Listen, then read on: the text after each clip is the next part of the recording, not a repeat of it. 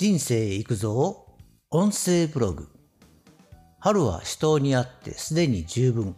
大切なものは今のスタイフの中にある。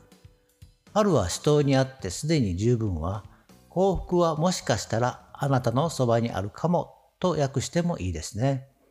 この禅の言葉歌は終日春を訪ねて春を見ず赤坂を月東発幾重の雲。帰り来たりて試みに梅の梢を取ってみれば、春は死闘にあってすでに十分となります。この歌の意味は、春はどこに来ているだろうかと一日中探し回ったが見つからない。赤座の杖をついて遠くまで歩き回り、結局疲れて帰ってきただけだった。ふと自分の家の梅の枝を手に取ってみると、枝先に花をつけて香りを放っている。探していた春はこんなところにあった、となります。ということで、禅の言葉から引用したものですが、梅の花から桜へと季節が変わりゆく時ですね。春は心もウキウキするし、なんか気分の上がる気がします。それとはまた違った感情も出てくる時ですね。新しいことが始まり、不安と緊張も高まります。この季節は肉体的にも精神的にも変化が起きやすいですよね。気持ちが高まったり低迷したりの不安定な時です。そういう時にやりがちなのが気持ちを無理に上げようとして周りを見すぎることです。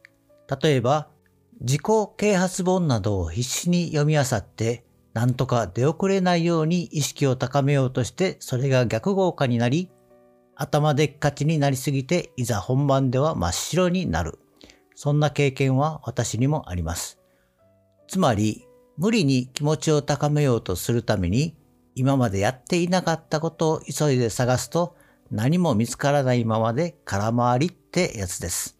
先ほどの春は死闘にあってすでに十分の春の部分を自分の心に置き換えてみると、最も今やる大事なことは自分の心の整理であるとも考えられますね。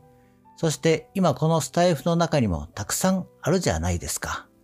この春にぴったりの仕事のこと、お花のこと、趣味のこと、音楽のことなど、たくさんの素敵なお話を聞くだけで、わざわざ遠くまで探しに行かなくてもいいですよね。そして皆さんのお話を聞いたなら、それをあなたがインプットして自分なりにアウトプットすると、必ずモチベーションアップにつながり、精神状態が安定していきます。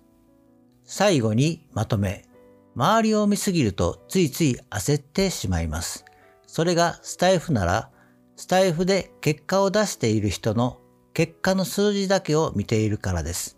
成果、結果の数字は人それぞれですが、その数字に至ったプロセスが大事ですよね。もしかしたら、すでにインフルエンサーでスタイフで配信を始めただけで、フォロワーや再生回数、いいねの数がすぐに数字が伸びる人もいますが、そういった人たちもインフルエンサーになるまでのプロセスがあります。重要なのはそのプロセスを見ることです。それと同時に、あなたがスタイフを始めた時の気持ちを思い出すことです。なぜスタイフで配信をしているのですか？そこに全てがあると思います。焦ることはないのです。今日はここまで。バイバイ。